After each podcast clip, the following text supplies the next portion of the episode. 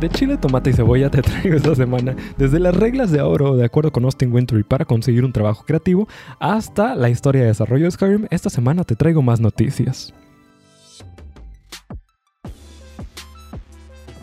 To give you the answer, we take you behind the closed doors of the famed Walt Disney Studio in Hollywood. Doors usually barred to all visitors. ¡Hey! Hola, hola. Y bienvenido nuevo a Café 8 Bits. Semana a semana intentando traerte noticias diferentes, noticias no tan requemadas dentro del mundo de la animación y los videojuegos. Eh, por lo general, intentando decir noticias, la semana pasada se me atoró un poquito. No quería tanto hablar de la adquisición de Microsoft y me agarré hablando más de Yoko Shimomura. Sin embargo, ¿qué te parece si esta semana volvemos a retomar con las noticias de la semana? Y comenzando con más buenas noticias para las películas del anime. Y es que estamos teniendo una muy buena semana. Esta semana tuvimos el estreno de Bed aquí en cines mexicanos en Cinépolis. Nada más va a ser una semana, pero pues de eso nada está más que bien. Y es que durante la semana también tuvimos el anuncio de la película precuela de Jujutsu Kaisen 0 con estreno tanto para Estados Unidos, Canadá y América Latina. Curiosamente, y esto me, llamó bastante la atención porque las últimas películas, tanto la de Bell como esta, parece ser que ninguna, bueno, la de Bell no, no fue por parte del Konichiwa Festival y esta parece ser que tampoco va a llegar por parte de ellos. Es más, a Estados Unidos está llegando por parte de Crunchyroll. Eh, para ser más exactos, ah, no tenemos fecha de estreno para México. Hasta el momento, sin embargo, tenemos fecha de estreno en Estados Unidos y Canadá a partir del siguiente, a partir del siguiente 18 de marzo. De igual manera, el preestreno, la preventa de los boletos sería a partir del 25 de febrero.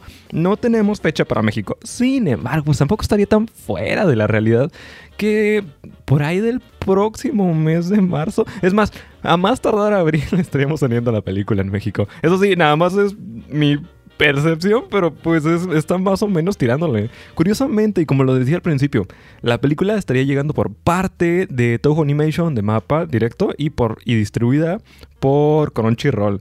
Si todo va bien, tal vez a México llegue de la misma manera. Y estaría bastante padre que de igual manera venga subtitulada y doblada como lo, como lo tradicional. Por lo que solamente nos queda eh, doblar los dedos, hacer chinguitos y esperar que ojalá no se tarden mucho para que nos den finalmente la fecha de estreno para México.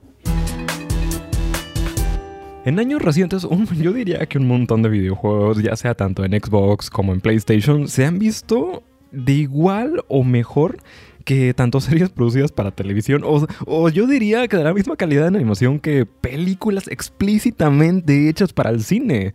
Entonces no es de sorprenderse que Netflix, y tanto con, en compañía con la, casa, con la casa productora estarían produciendo la primera película animada casi 100% hecha en Unreal Engine, lo cual se me hace raro, se me hace increíble, se me hace, se me hace complicado en especial por las mil y un cosas que se tienen que hacer al respecto.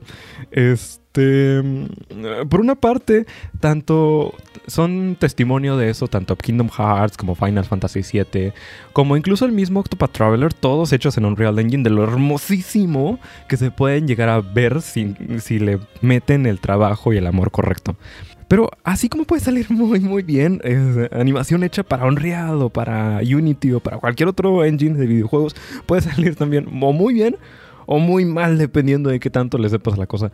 Verás, hace como que serán dos, tres meses aproximadamente en Game Pass salió un juego llamado 12 Minutes. A mí en lo personal me encantaba la, la premisa. El juego fue fue malo. Al final del día fue malo. Y creo, y creo que una de las cosas bastante que le tocó bastante mal es que los desarrolladores lo que hicieron es, ah, para la mayor parte de las animaciones, usaron mocap.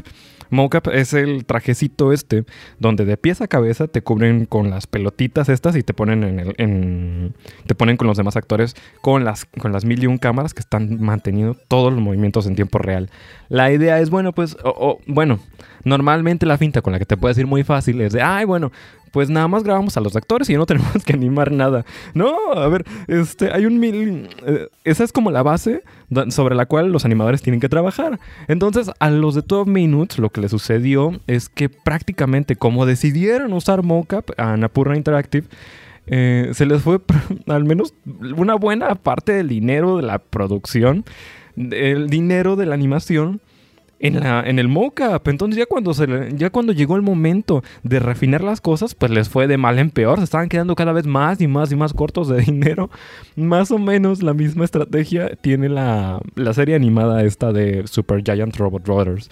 Una serie producida por Real Effects, los mismos que hicieron el libro de la vida, estarían produciendo esta serie, en mi opinión, bastante genericona de comedia y acción de 10 episodios, dirigida por Mark Andrews, quien fue el director de Brave en Pixar.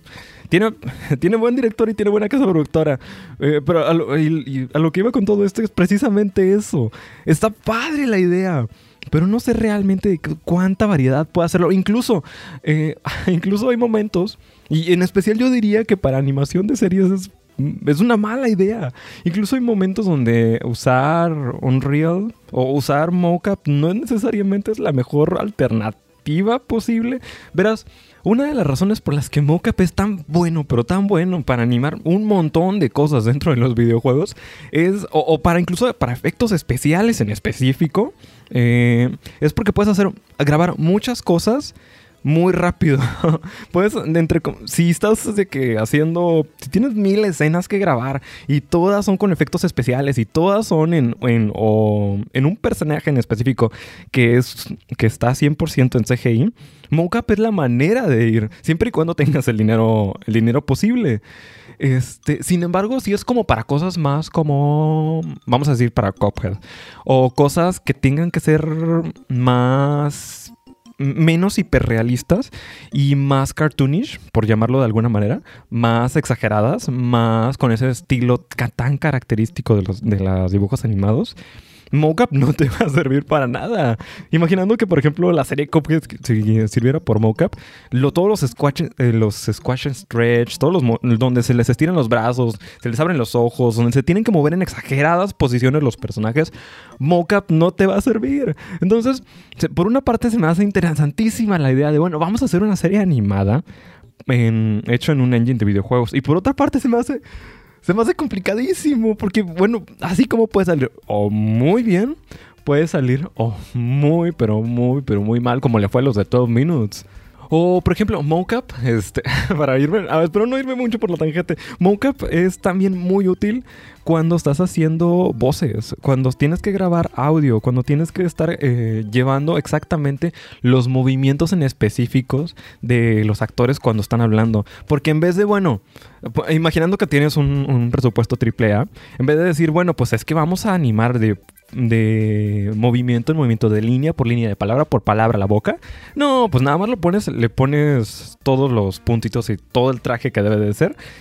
Y lo pones a, al actor a decir las 20, 30, 50 páginas que tenga que decir en el momento. Y lo pasas a través de la computadora y ya lo hacen automático. Más o menos esa es la tirada que hizo, hicieron de Cyberpunk. Tienen un documental, bueno, en internet, no me acuerdo ahorita el nombre, a ver si, a ver si en la descripción del podcast puedo dejar el, el link. Pero tienen una conferencia en la Games Developers Conference, donde están los desarrolladores de Cyberpunk 2077. Y, un, y uno de los achievements más grandes, uno de los logros más grandes que lograron hacer, es que dijeron, bueno, pues es que una de las, como es un juego de rol, es natural que dentro del juego haya un chorro de diálogo, un chorro de diálogo. Y, dijeron, bueno, pues es que nuestra tirada, eh, nuestro logro, nuestro objetivo en este momento es poder animar prácticamente las mil, ocho mil horas de diálogo. Poder hacer todo en tiempo real, pero lo que están diciendo los desarrolladores es de, bueno, pues somos somos 500 personas, somos entre comillas muchos, ¿no? Pero para un juego de esta magnitud no podemos animar las 20.000 horas de, de, palabra por palabra y de frame por frame. Entonces, una de las cosas bastante padres que hicieron dentro de su engine in-house en, en el estudio de CDPR es que lograron hacer un algoritmo en el que le metías las palabras, le metías el texto, le metías lo que estaba diciendo el actor y en automático podías medio manipular con la manera en que lo estaban, en lo que estaban moviendo y abriendo las voces y haciendo los, la gesticulación de los personajes. Y una vez que es como la, increíble magia que hacen los desarrolladores para tal punto para poder lograr sacar más con menos dinero o incluso la animación. Este, hay un video increíble, ese, sí me acuerdo, se llama The Animation of Phoenix Wright y me encanta porque se llama New Frame Plus el canal y está hecho todo, todo el canal está hecho por una persona, un animador profesional de videojuegos, que al inicio de su carrera trabajó en cine, en animación para cine, y luego se pasó a animación para videojuegos. Y eh, estaba hablando de los principios básicos, dentro, dentro del video estaban hablando de los principios básicos de animación o de más o menos los objetivos principales a los que debes llegar.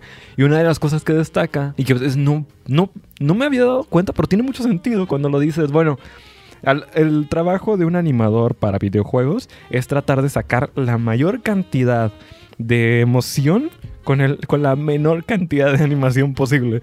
Porque como normalmente, al menos en un estudio indie, son 10 personas, son menos de 20, menos de 20 personas, entre 10, 15, a veces 8 personas trabajando en todo un proyectazo enorme, pues obviamente no tienes tiempo para ponerte a animar cada detalle posible. Entonces, lo, en, el, en el video este de Phoenix Wright, dicen, bueno, es un trabajo increíble el que lograron hacer, que a pesar de que con son tres frames, tres frames animados, pero esos, esos tres frames hacen la suficiente cantidad de, de, emoción y de esfuerzo como para poder darte toda la emoción necesaria con la menor cantidad de trabajo posible.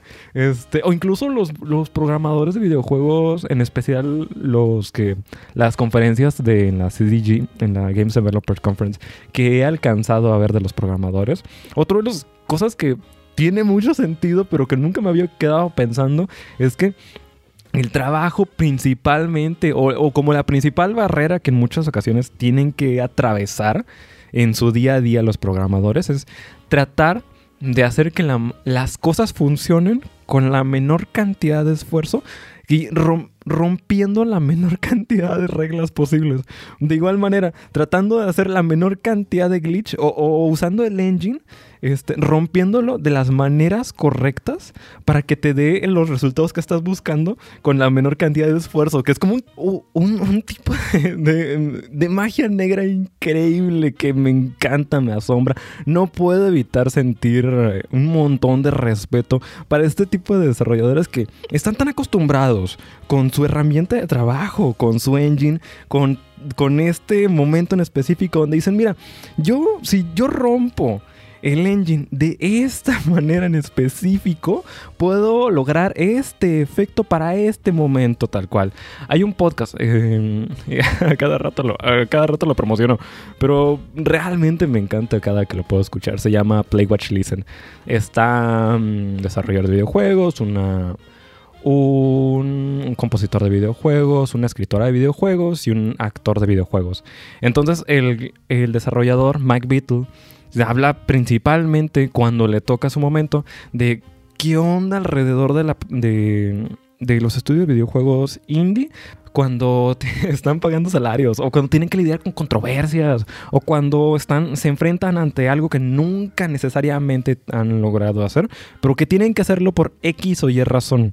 Eh, con todos esos pequeños momentos donde constantemente están teniendo que lidiar una batalla entre ellos de, bueno, ¿qué es lo que quiero hacer? Ay, que también, este...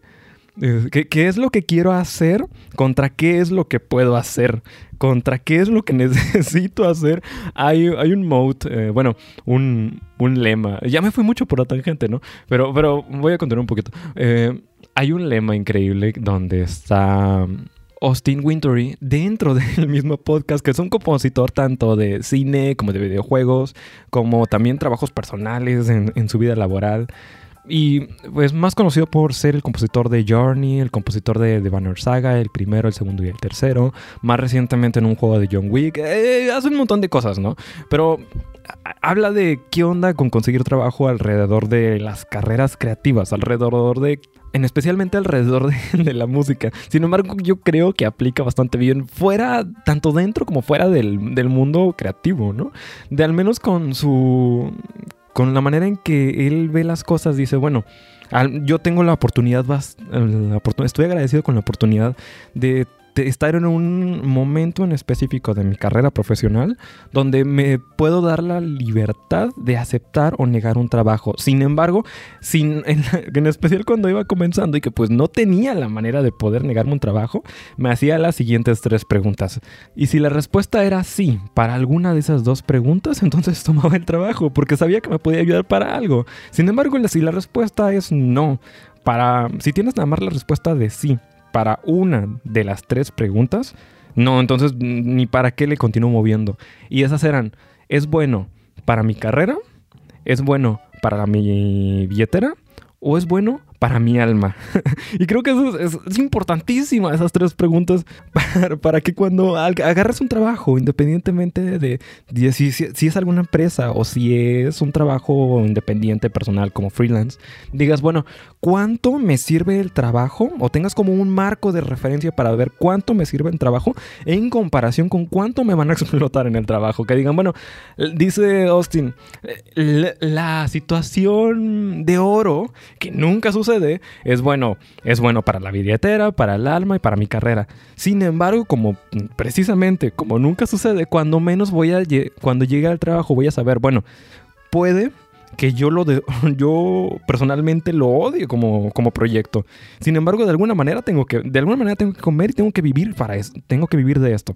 Y en ese punto sería como, bueno, sería bueno para la billetera, pero puede que además el proyecto en el que me están ofreciendo, tal vez lo odio con toda mi alma pero se ve como, un trabajo bastante ambicioso, ¿no? Y si se ve como un trabajo bastante ambicioso de gente que ha logrado hacer cosas antes, pues incluso puede que sea bueno para mi carrera. Por lo que, aunque yo personalmente es malo para mi alma, está siendo bueno para mi carrera y bueno para la billetera. Por lo tanto, lo voy a tomar.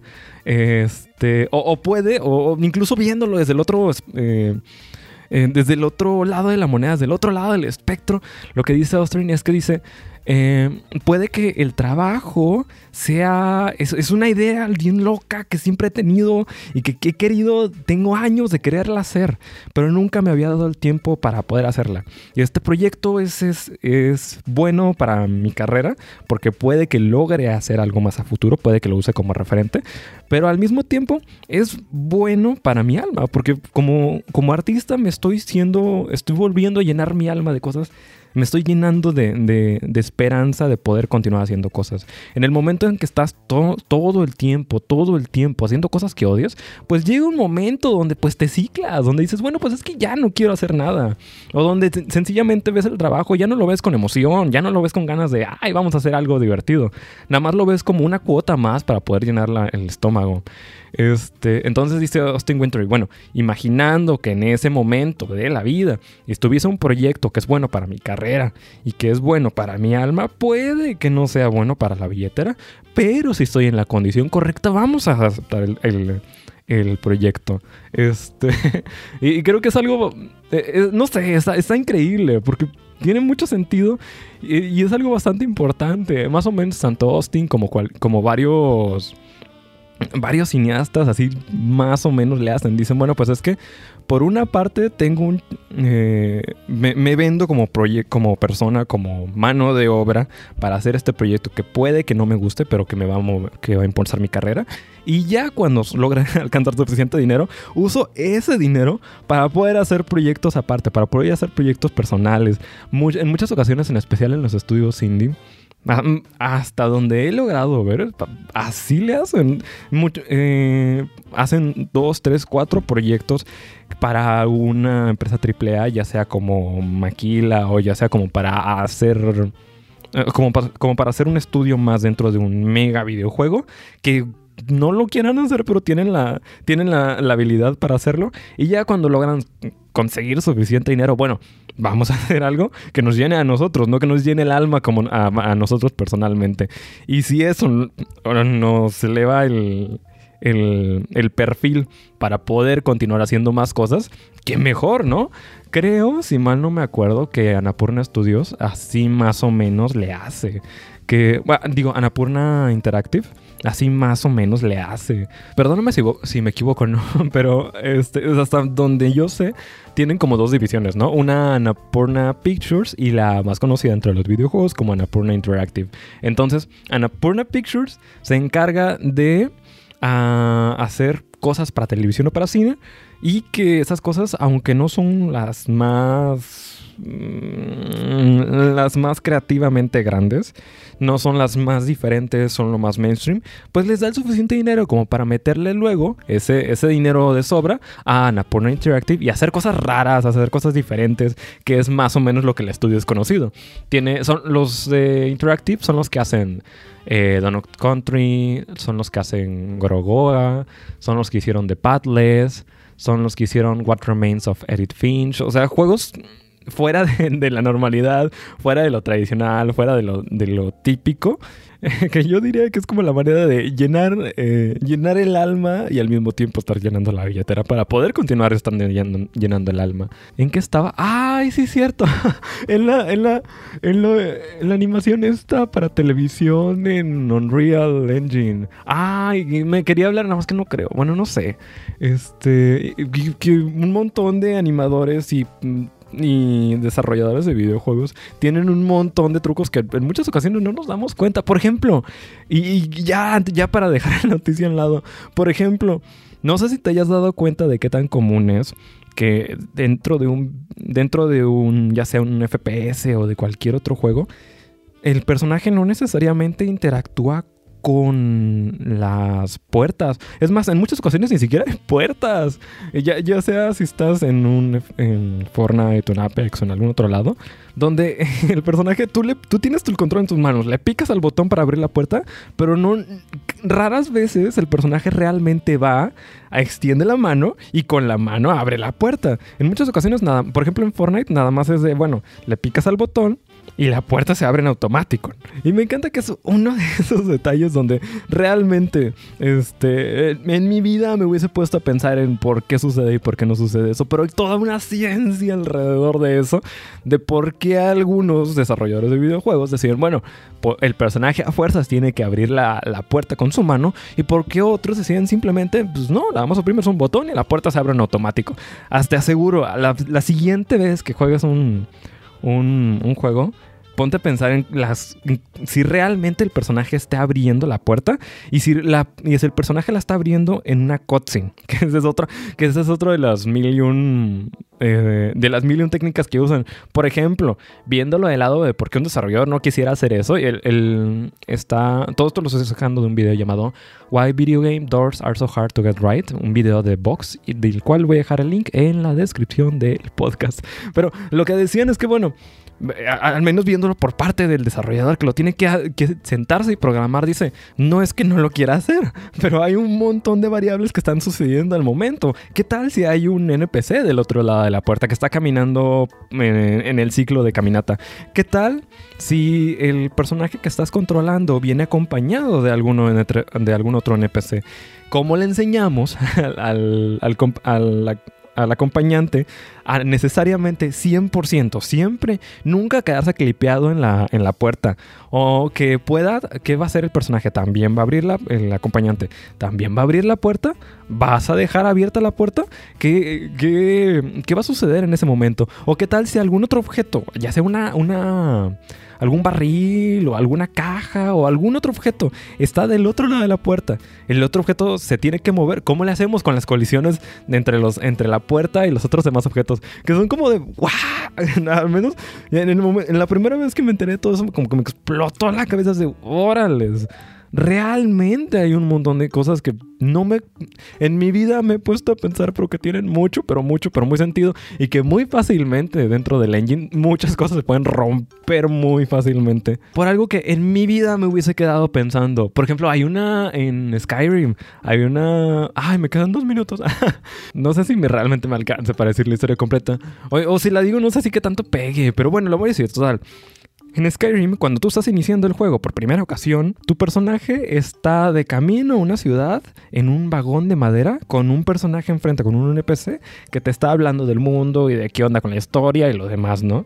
Entonces ya iban a sacar la historia hacia un lado. Esa escena ya le estaban dando el check y ya siguiente con lo demás del juego.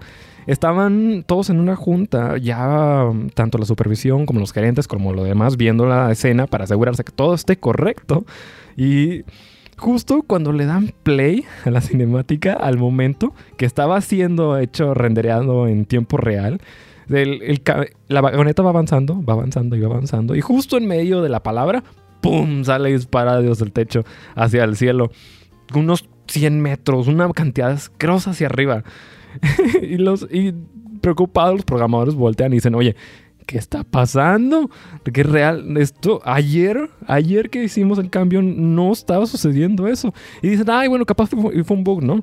Y lo vuelven a, a, poner la cinemática. Y una vez más, ¡pum! vuelve a volver. Y lo vuelven a poner, y lo vuelven a poner, y lo vuelven a poner. Y una y otra y otra. Y tras otras veces, la vagoneta continúa volando una y otra vez hacia el, hacia el, hacia el cielo. Preocupados, los desarrolladores claramente voltean entre ellos y dicen, bueno, ¿qué real? ¿Qué está sucediendo? Pasan dos semanas y siguen sin saber, oye, no, no tengo la menor idea de qué está sucediendo. Llega un momento en donde la fecha de estreno se va asomando cada vez más y cada vez más y cada vez más en el horizonte. Y preocupados, este, los desarrolladores que estaban encargados de esa sección del juego dicen, oye, hace dos semanas esto estaba funcionando bien, ¿qué está sucediendo? Me empiezan, eh, preocupados, empiezan a ver todos los logs de todas las actualizaciones que han estado saliendo, de todos los cambios que han estado saliendo día por día, día por día, en todos los departamentos.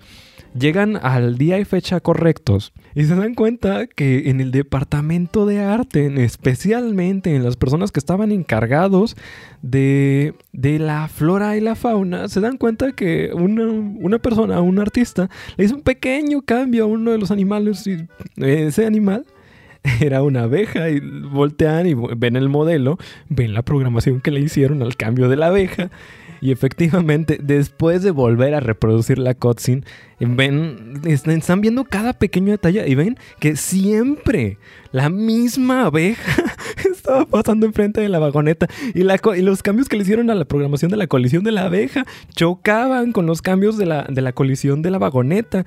Y como ninguno de los dos iba a ceder, pues la vagoneta, como en tiempo real, ¡pum! salía siempre explotada, eh, explotada hacia arriba. Y es como ese mínimo detalle que cualquier detallito puede romper el juego.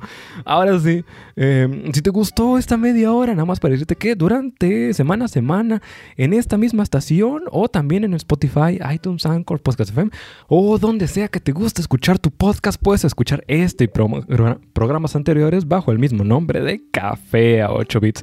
De igual manera, redes sociales bajo el mismo nombre de Café a 8 bits, Facebook y Twitter, o prácticamente la misma estación, de igual manera, de 9 a 9 y media. Si te gustó esta media hora, muchas gracias por aguantarme y si gustas, nos vemos hasta la siguiente semana. Bye bye.